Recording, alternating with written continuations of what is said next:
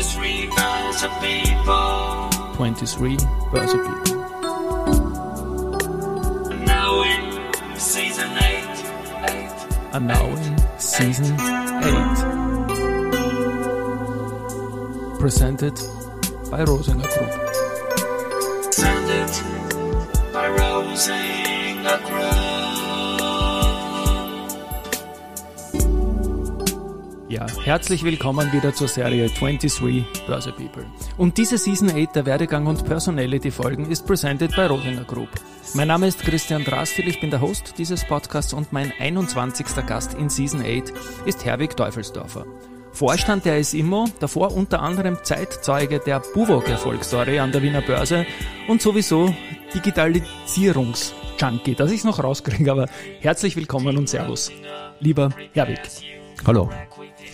So, Digitalisierungsjunkie ist ganz klar, wir sind bei Du, das ist perfekt. Ich freue mich drauf auf diese Zeitreise jetzt. Es sind spannende Unternehmen im Vorfeld jetzt schon genannt worden in der, in der Einleitung, aber es wird noch viel spannender dann in der Zeitreise werden, Karriere, Werdegang Podcast. Ich interessiere mich auch, wie es begonnen hat und wie immer äh, auf öffentlich verfügbaren Einträgen LinkedIn beziehungsweise der TV auf der Homepage, der für einen Vorstand natürlich hinterlegt ist. Und da ist 1998 äh, eine Station von dir selbst eingegeben worden, die heißt GCI. Und da bin ich jetzt ein bisschen blank und interessiere mich, wie du damals als junger Bursch in die Branche gekommen bist und was GCI für ein Job war. Wunderbar, ja, sehr gerne. Also ich bin äh, von meiner Ausbildung her ja Wirtschaftsingenieur für Maschinenbau. Mhm. Auch wenn ich jetzt in der Immobilienbranche arbeite, sage ich immer dazu, dass ich ursprünglich was Anständiges gelernt habe. Und äh, habe mich damals äh, dazu entschlossen, für eine Unternehmensberatung zu arbeiten. Das mhm. war die GC Management, gibt's auch heute noch. Damals mit Standorten in München, Wien, Zürich und Mailand. Mhm. Ich muss kurz ins Wort fallen, du bist Salzburger, das weiß ich aus der Vorbereitung. Genau. Also gut, gut geografisch verteilt, so München, Wien und so Mailand, ne? Ja, wiewohl ich in Graz studiert habe. Okay. Und ähm, während meiner, habe vor dem Studium eine HTL besucht und äh, da auch immer schon in den Sommerferien in, in Deutschland gearbeitet. Und ähm, mich spezialisiert auf Innovationsmanagement äh, in München bei Siemens meine Diplomarbeit geschrieben und äh, hätte dann sogar ein Angebot gehabt bei Audi in der Motorenfertigung, 14 Tage in Dior, 14 Tage ähm, in Ingolstadt zu arbeiten. Es war mir aber damals nach dem Studium noch zu früh, mich so festzulegen und bin dementsprechend dann in die Unternehmensberatung gegangen, ähm, weil ich einfach noch mehr kennenlernen wollte, als ich schon gekannt habe zu dieser Zeit. Und mir besonders bei der GC Management gefallen hat damals, dass es nicht nur der seinerzeit übliche Beratungsansatz mit sehr vielen Folien war, sondern äh, eigentlich für den Kunden immer eine relativ geringe Basisfee zu bezahlen war und da meistens zwölf oder 18 Monate später die Erfolge auch gemessen wurden und dann ist entweder noch mehr Geld geflossen oder kein Geld mehr geflossen. Aber eine perfekte Schule natürlich für deine weitere Laufbahn, oder? Absolut. Also sag, äh, das Thema äh, Work-Life-Balance war damals noch ja. keines. Insofern war es auch kein Problem, teilweise bis nach Mitternacht zu arbeiten. Ja, das klingt schon nach, nach heftig. Ja. Aber es klingen die anderen Stationen, zu denen wir kommen, ja auch nicht so ganz äh, einfach und ja, das macht halt Manager-Persönlichkeiten aus. Salzburg möchte ich noch was einwerfen. Wir sprechen jetzt am Donnerstag vor dem Montag, an dem wir dann senden und am Mittwoch davor waren mein Sohn und ich glücklich herumschreiend, weil Salzburg gegen Benfica auswärts 2 zu 0 gewonnen hat zum Auftakt der Champions League. Wie geht's dir als Salzburger da damit? Es freut mich natürlich, dass die Salzburger gewonnen haben. Ich glaube, der erste österreichische Club, der gegen Benfica überhaupt gewonnen hat. Genau. Muss aber auch dazu sagen, dass meine Frau sicherlich der größere Fußballfan ist als ich. Ist doch wunderbar, oder? Perfekt. Das, also das, das ist eine ganz schöne Geschichte natürlich.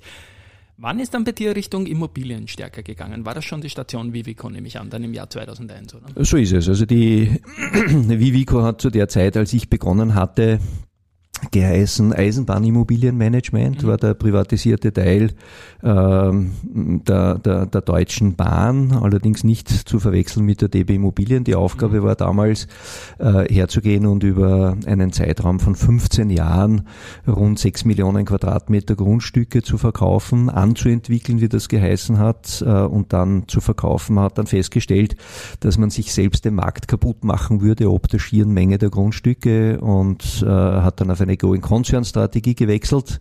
Daraus ist dann die Vivico geworden. Wir haben damals über die GCI äh, für die Eisenbahnimmobilienmanagement Aufbau- und Ablauforganisation neu definiert, das komplette Reengineering dort gemacht, bin dann dort abgeworben worden und äh, aus der Vivico wurde ja dann 27, 28 die CA Immo Deutschland. Spannend. Also das ist das, was ich immer so gern habe an, an, diesem Podcast. Nicht nur mit euch allen zu reden, sondern auch die Querverweise dann zu behirnen irgendwie, wo was herkommt und die Geschichten dazu. Und es war auch irgendwie zu vermuten, dass die GCI irgendwas mit der Vivigo zu tun hat und dann du entsendest oder abgeworben. Ja. Das sind die zwei Geschichten, entweder entsendet oder abgeworben. So ist es, genau. Ja. Bin dann bin eben dort äh, dann eingestiegen, sozusagen das erste Mal in die Linie, mhm. war viereinhalb Jahre in Frankfurt, äh, auch ansässig habe dann die Zeit genutzt, mein bis dorthin erworbenes Wissen auch zu legalisieren. Mhm. Das heißt, ich habe äh, dort ein sogenanntes Kontaktstudium, also ein Postgraduate an der European Business School in Österreich-Winkel noch besucht zum Thema Corporate Real Estate Management mit äh, inklusive noch einem Aufbaukurs in Raumplanung und Immobilienbewertung und äh, war dann bis äh, Juni 2004 in Frankfurt tätig. Und für einen Salzburger in Frankfurt war damals Österreich-Geschäft auch dabei oder gar nicht? Nein, also es war Deutschland äh, ich sag, es wäre maximal äh, der Grenzbahnhof Freilassing ja. gewesen, okay. aber da hat es keine Grundstücke gegeben. Genau. Dafür die Station dann in Österreich, der Wechsel zur Peak, Österreich Pure Play, würde ich fast sagen, oder? Die Peak. Absolut, hundertprozentig. Ja. 2004 Leiter Portfolio Management bei der Peak.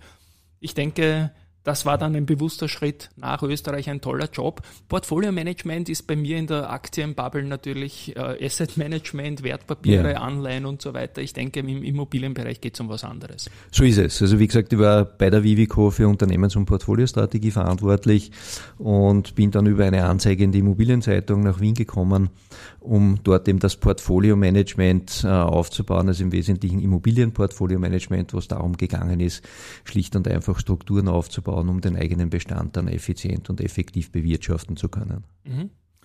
Ähm, die, das war ja super Zeit für Österreichs Wirtschaft 2004, 2006, begleitend durch den Jahrhundertboom an der Wiener Börse, eine mhm. Steuerreform, die wirklich prosperierende Phase gebracht hat.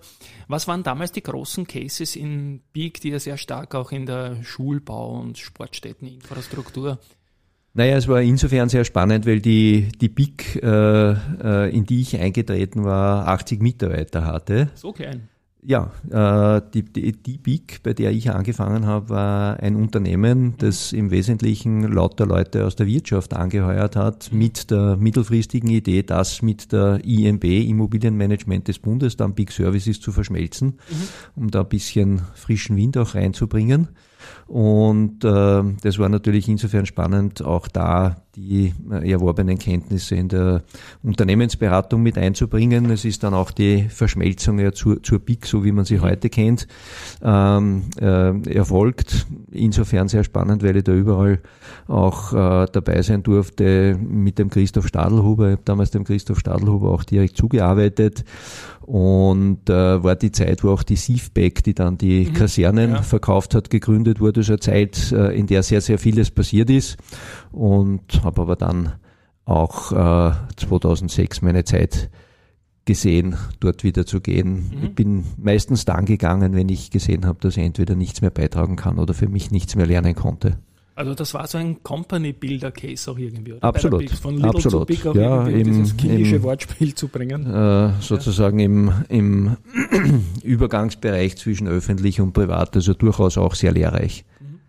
BA Realinvest, ganz spannende Player auch im, am österreichischen Immobilienmarkt, Head of Transaction. Deine Funktion 2006 bis 2008 hast du selbst eingegeben. Auch da bitte ein paar eigene Worte dazu. Gerne.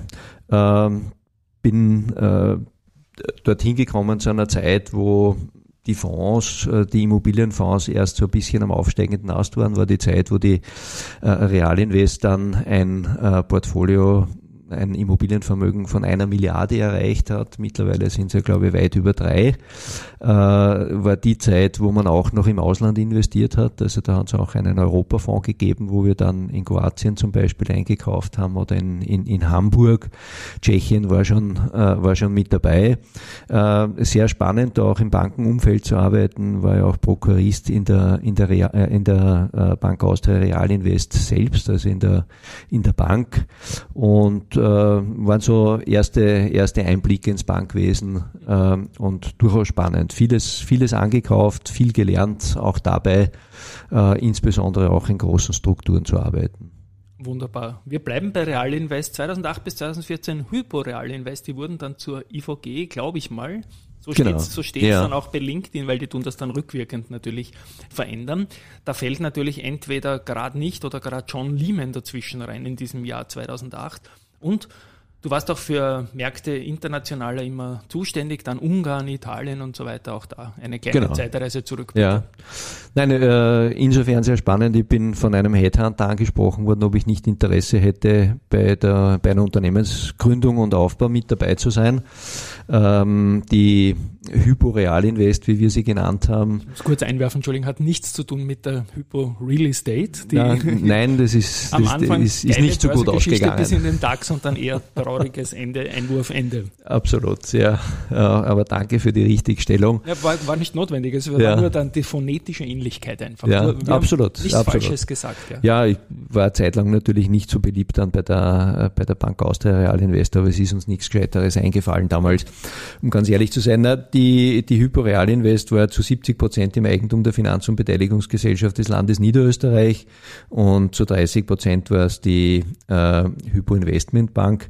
Und die Idee war letztendlich, die hm, seinerzeit auch oft in der Presse genannten Wohnbaugelder des Landes Niederösterreich äh, anders zu veranlagen, beziehungsweise nicht mehr von den bestehenden Immobilienfonds zu, machen zu lassen, sondern eine eigene Fondsgesellschaft aufzubauen. Und das haben wir dort gemacht. Wir haben dann in Luxemburg eine Fondsgesellschaft aufgebaut. Management war hier in Wien, war damals die äh, eine der spannendsten Fragen für uns, äh, ob wir im Endeffekt ähm, äh, das bei der Finanzmarktaufsicht anmelden sollten oder nicht, haben wir dann natürlich gemacht, äh, was uns äh, auch prompt den Fit- und Proper-Test eingebracht hat. Auch ein sehr spannendes Erlebnis. Der sehr schwer ist, oder?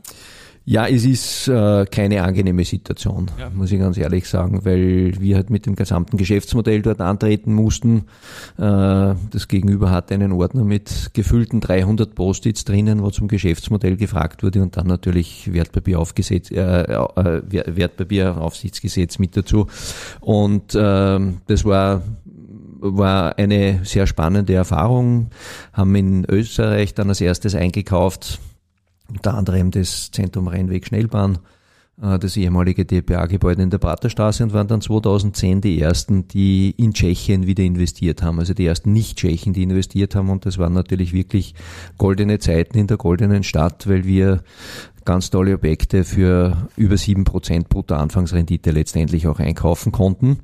Äh, irgendwann ist das Ganze aber dann so im Laufe des Jahres 2010 äh, den Eigentümern ein bisschen zu heiß geworden. Und äh, man hat dann äh, uns einfach gesagt, äh, ja, der Aufsichtsrat war Tiroler, der Herbert Höck, und der hat äh, irgendwann dann nur gemeint, äh, entweder ihr kauft es selber, ihr findet jemanden oder ihr kommt zur Hyperinvestmentbank, nicht? Schön. Also mit dem Herbert Höck war es immer sehr spannend, weil er auch ein sehr direkter Mensch war.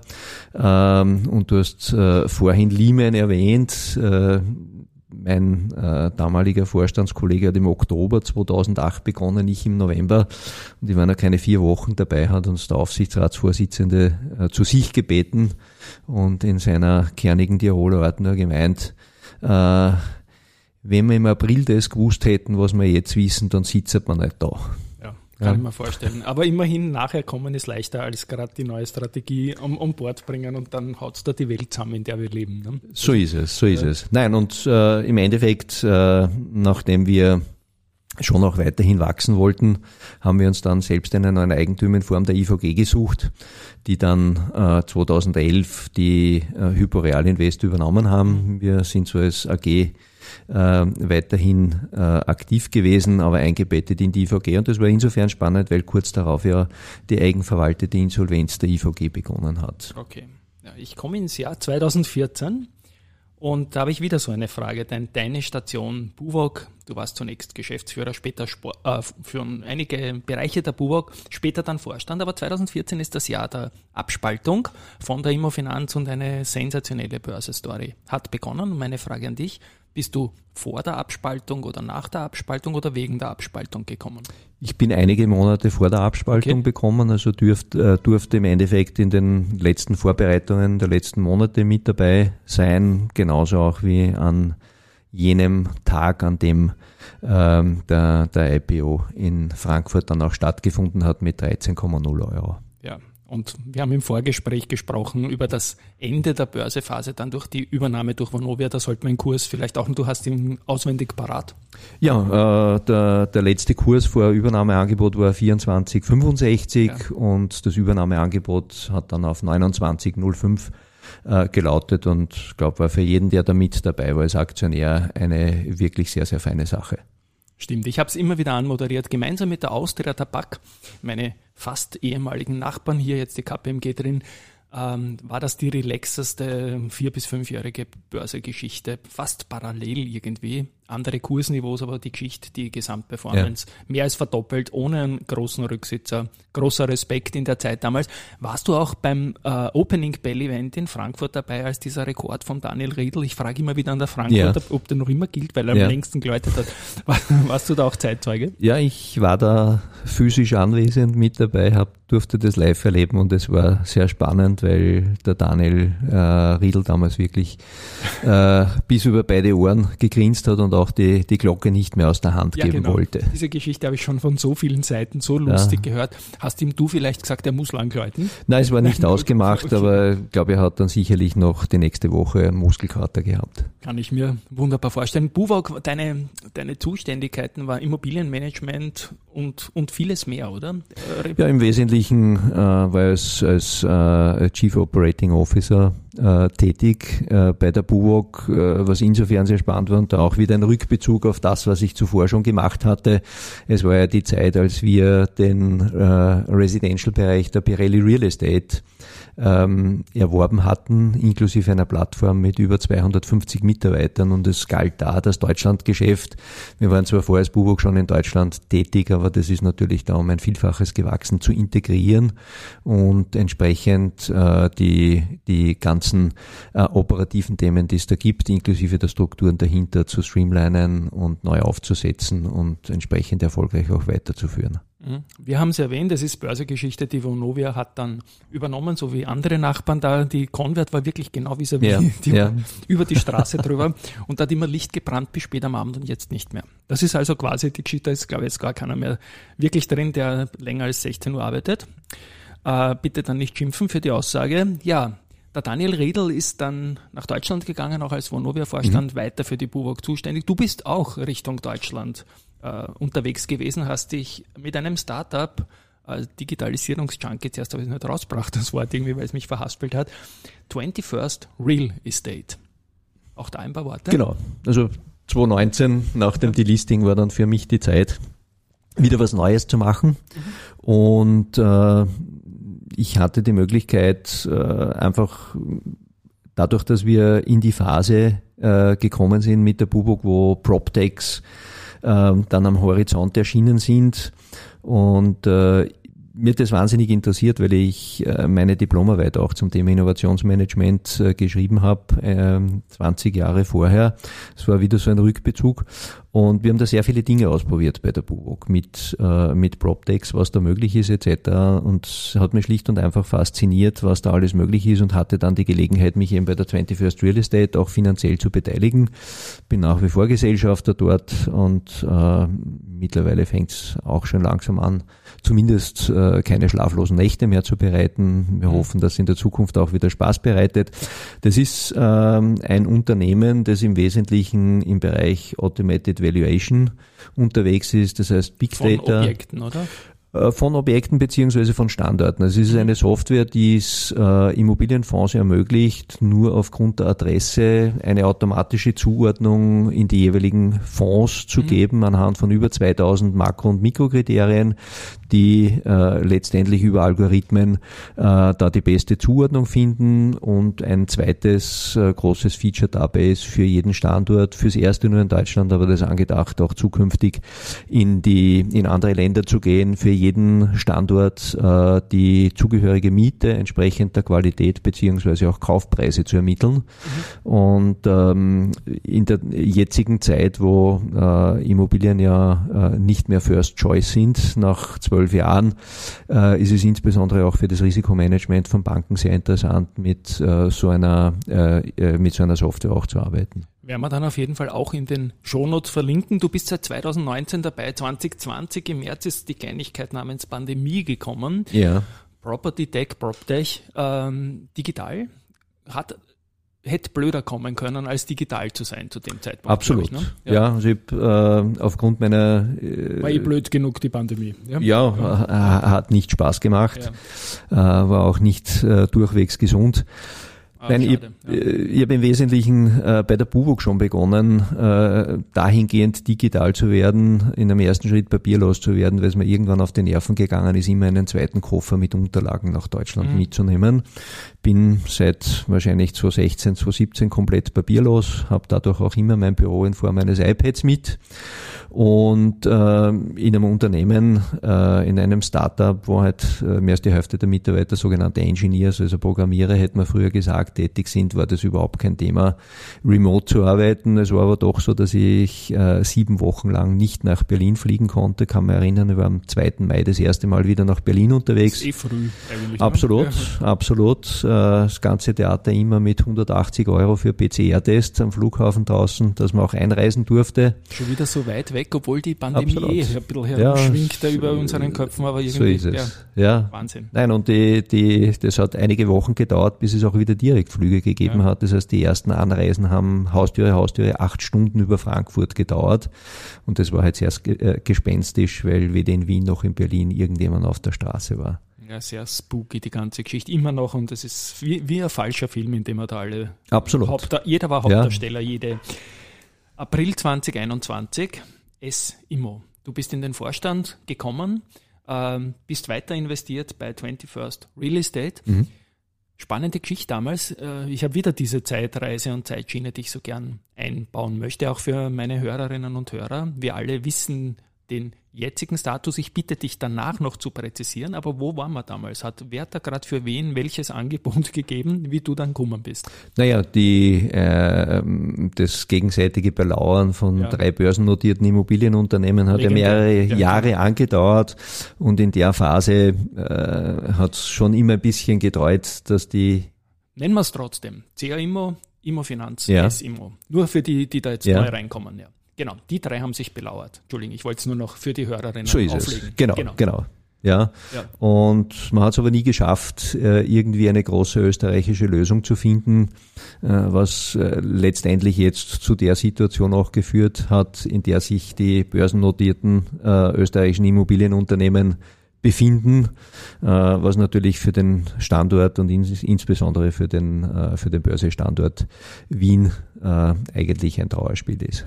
Ich habe den Home Bias Spur natürlich, bin äh, zweigeteilt jetzt in meiner persönlichen Einschätzung. Ich habe das auch immer gesagt, möchte auch diese Gelegenheit nutzen. Für den Shareholder selber waren das super faire Angebote von der CPI Property, die pünktlich bezahlt worden sind als äh, Home Bias Mensch, ähm, der natürlich ähm, solche Unternehmen auch im ATX sehen will, was halt nicht mehr geht wegen einem Streubesitz, sehe ich es wieder skeptischer. Es ist, wie es ist, Ja. aber es hätte für einen Aktionär viel schlimmer kommen können, weil das waren die besten Aktien in dieser Phase. Ne? Ohne, ohne Zweifel. Also ich glaube Ja. mit 23, 50 Ja. ähm, war das ein wirklich sehr, sehr spannendes Angebot Genau. in einer sehr schwierigen Zeit. Dann nutze ich jetzt wirklich die Gelegenheit, gib uns doch einen Status quo über die jetzigen Verhältnisse CPI Property, Immo Finanz und S-Immo bitte.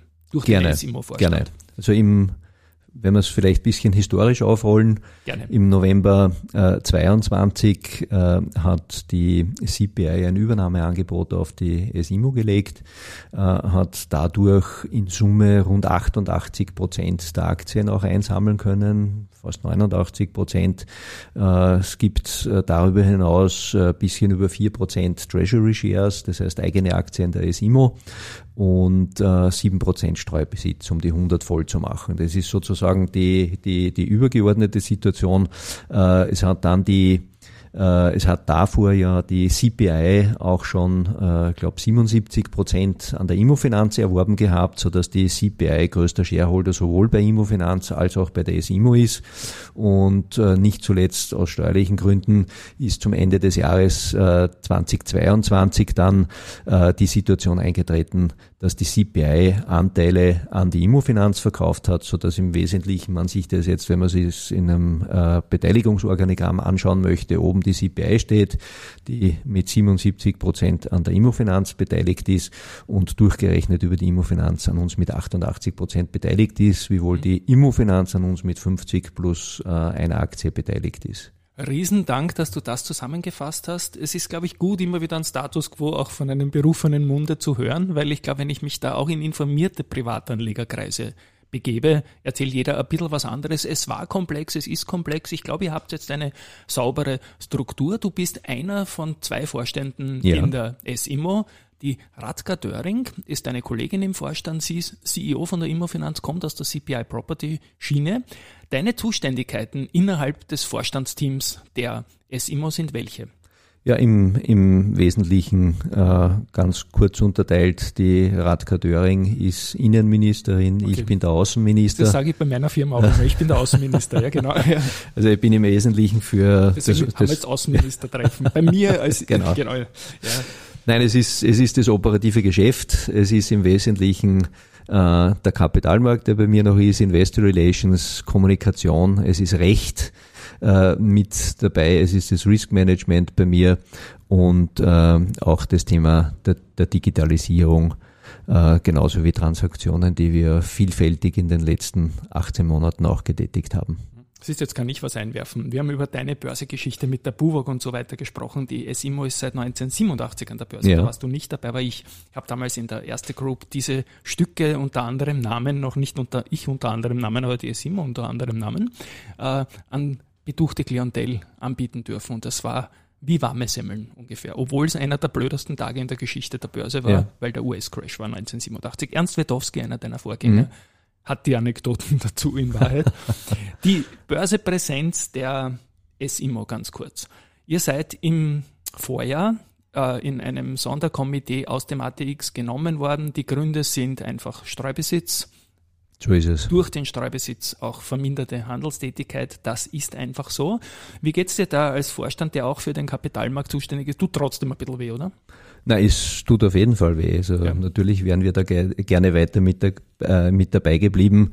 Wir haben es jetzt nicht persönlich genommen. Du hast die Faktoren nicht, genannt, ja. die dazu geführt haben. Aber äh, es, es wird natürlich schon noch mehr Spaß machen, weiterhin mit den großen Buben mitzuspielen. Ja. Na, ihr seid aber im Bond-Bereich ein großer Bube gewesen. Die ja. wurdet von großen Damen und Herren auch gekauft. Im Green Bond-Bereich habt ihr genau. was Feines aufgelegt im heurigen Jahr. So ist es. Wir haben mit Anfang Juli äh, einen Green Bond aufgelegt äh, mit einem Volumen von 75 Millionen Euro und einem Coupon von 5,5 Prozent, der wirklich innerhalb weniger Tage weg war, überzeichnet war und was uns natürlich auch äh, sehr gut gefallen hat und uns auch gezeigt hat, dass die SIMO nach wie vor trotz äh, eines geänderten Umfeldes äh, im Retail-Bereich großen Anklang findet. Mhm. Und was mich noch interessiert, Tätigkeitsfeld 100% EU sieht man ganz oben auf der Homepage, ja. wenn man die anklickt. So ist es. Ja, das bleibt auch so, oder? Das ja, ist ein klarer Fokus und eindeutiger geht es nicht. Wird sich nichts ändern daran. Wird sich nichts ändern daran. Was mich auch immer wieder Leute fragen, wo ist jetzt eigentlich die SIMO an, ansässig? Ist das jetzt noch äh, am Naschmarkt oder in den Towers? Nein, wir sind äh, nicht zuletzt deswegen, weil die Radkadeurin als Vorstandskollegin äh, mit bei uns an Bord gekommen ist, äh, an den Wienerberg gezogen, sitzen im gleichen Haus wie im siebten Stock, die Immofinanz im fünften und sechsten Stock. Das erleichtert, erleichtert schlicht und einfach auch die Zusammenarbeit und die Abstimmung, wenn man räumlich näher ist, wiewohl natürlich der Trennungsschmerz vom Naschmarkt und Klar. der Innenstadt äh, kein geringer war. Da gibt es viele Geschichten von. Also mittlerweile fühlen sich die, die Kollegen der, meiner, meines ehemaligen Arbeitgebers erste Gruppe am Campus sehr wohl. Aber Graben ist natürlich ja. auch eine, eine Adresse, die nicht so unleibernd war. Gut, abschließend noch, ich habe euch grün genannt mit dem Green Bond. Äh, ich habe euch quasi 100% EU genannt, klarer Fokus. Äh, wie digital ist die ISIMO, frage ich jetzt den Digitalisierungsjunkie. Also ich würde sagen, wir sind in der Digitalisierung im Immobilienbereich sicherlich führend mit Einführung eines Data Lakes. Wir haben sämtliche Daten, die wir brauchen, auf Knopfdruck zur Verfügung. Äh, über die zuvor geschilderte Struktur ist es ja auch notwendig, äh, entsprechende Konsolidierungen durchzuführen. Das heißt, wir in die Immofinanz, die Immofinanz in die CPI, hätten wir das über die letzten zwei Jahre nicht aufgebaut, wäre das auch nicht möglich, äh, klaglos über die Bühne zu bringen. Mein Podcast heißt Wiener Börse Sport und Musik so ungefähr. Äh, hat da vorne noch was? Wiener Börse haben wir gesprochen über Buwok, S, Immo. Äh, Sport habe ich dir die Salzburg-Frage gestellt und ich weiß, dass es da auch eine Musikfacette gibt, die dich seit früher Jugend irgendwie begleitet. Und ja, ja bitte auch da. So ist es. Also ja. äh, ich habe äh, während äh, der Zeit, wo es möglich war, Sopran zu singen, bei den Salzburger Chorknaben gesungen. Es hat wahnsinnig viel Spaß gemacht ist dann ein bisschen ausgeebbt, habe mehrmals versucht, auch äh, Gitarre zu lernen, aber da hat es durchaus nicht zuletzt deswegen, weil ich auch Leistungssport betrieben habe, ich habe jahrelang Florett gefochten, wow. musste man da Prioritäten setzen. Aber bin nach wie vor sehr musikaffin, oft im Musikverein, sehr häufig in der Oper, jedes Jahr bei den Salzburger Festspielen, also da ist schon was hängen geblieben. Salzburger Festspiele haben wir gestern auch im Fußball gehabt. Ich muss das einfach auch bringen. Absolut. Ja. Und ich freue mich, dass ich dich dann im Q4 im November, Dezember fragen darf, ob dir mein heuriger Weihnachtssong gefällt und vielleicht borge ich mir für meinen Chor, lade ich dich nochmal ein, da beizutragen. Das würde mich sehr freuen. Also äh, du kriegst auf jeden Fall die Vorlage und dann muss ich mich halt qualifizieren. Abschließend noch, ich habe den Jingle zu früh gespielt. Eine Frage noch. Ähm, Karriere Werdegang Podcast, wir haben jetzt lange über dich gesprochen. Mhm. Hast du einen Tipp für junge Leute, die jetzt dort stehen, wo wir gestanden sind beim Berufseinstieg? Wie macht man das am besten, wenn man sich irgendwo ins Spiel bringen will? Also ich glaube, äh, gibt zwei wesentliche Punkte. Das ist eine Frage, die, die mir auch immer die Studenten von der FH Wien stellen. Bin dort auch als Mentor tätig jedes Semester. Schön. Ich glaube, es ist, es ist wichtig, das zu machen, äh, was einem Spaß macht. Äh, wobei Spaß machen nicht zu verwechseln ist mit das zu machen, was nicht anstrengt. Ja, genau. Und ähm, man muss dabei authentisch bleiben und neugierig bleiben und bereit sein, zuerst zu geben und dann erst, äh, dann erst zu nehmen. Und dann kann da eigentlich gar nicht schiefgehen. Und das ist ein schönes Schlusswort. Jetzt fast die Schlussfrage ist vergessen, weil ich so positiv neugierig diese Immobilienzeitreise mit dir machen durfte. An euch da draußen, liebe Hörer, ich glaube, es war extrem viel Spannendes und Lehrreiches wieder dabei. Ein Status Quo da ist immer durch den Vorstand. Ein Tschüss einmal von meiner Seite. Herzlichen Dank für die Einladung, hat Spaß gemacht und freue mich dann beim Singen dabei zu sein. Genau, und ich freue mich, dass du jetzt mal da warst. Tschüss und Baba.